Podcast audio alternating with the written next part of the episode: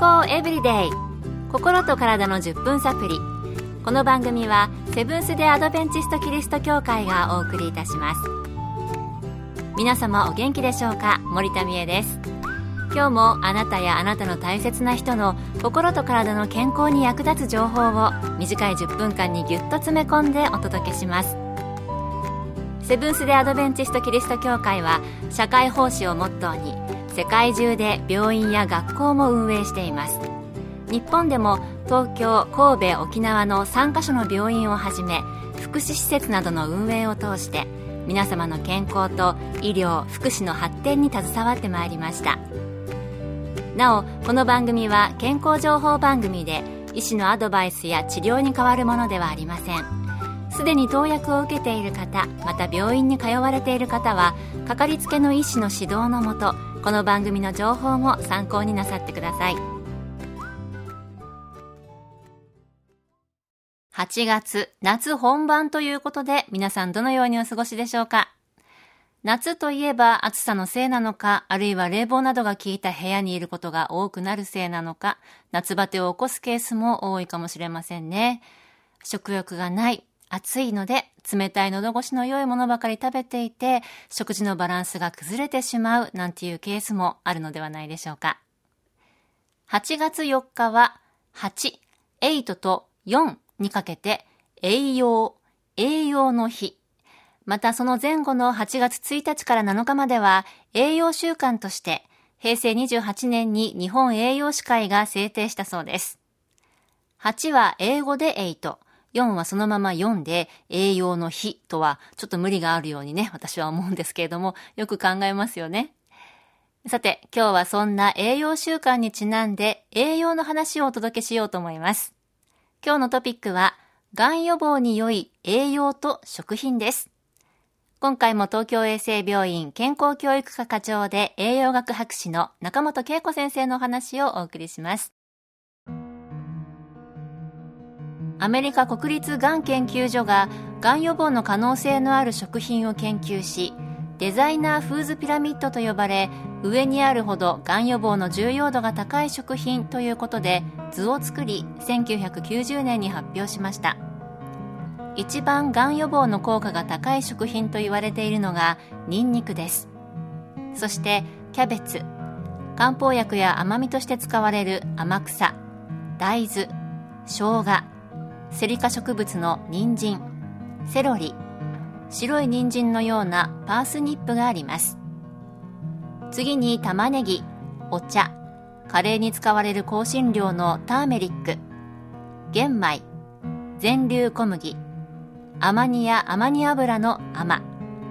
柑橘類の果物であるオレンジ。レモン。グレープフルーツ。ナス科の野菜のトマトナスピーマン。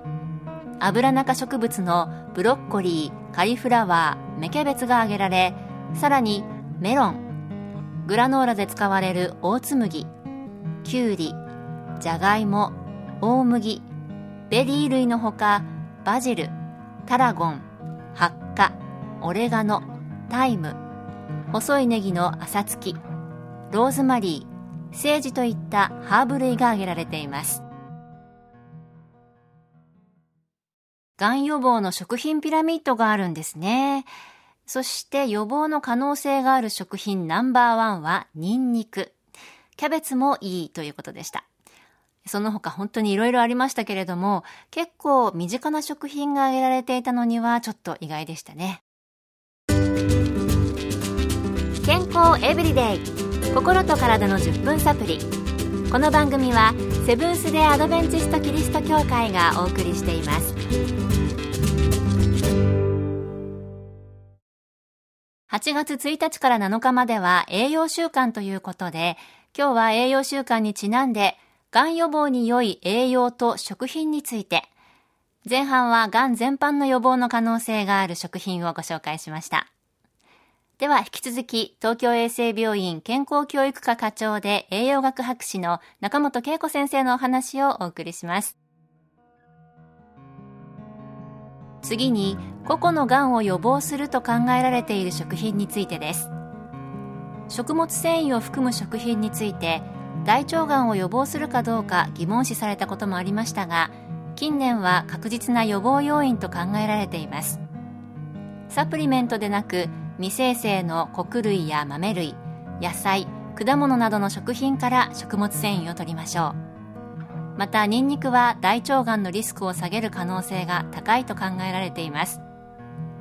口喉には果物のほかほうれん草などの葉物野菜ピーマンセロリなどの非でんぷん野菜緑黄色野菜トマトに含まれるカロテノイドもリスクを下げます。なおカロテノイドは野菜果物などに含まれる黄色赤オレンジ色などの色素の総称です。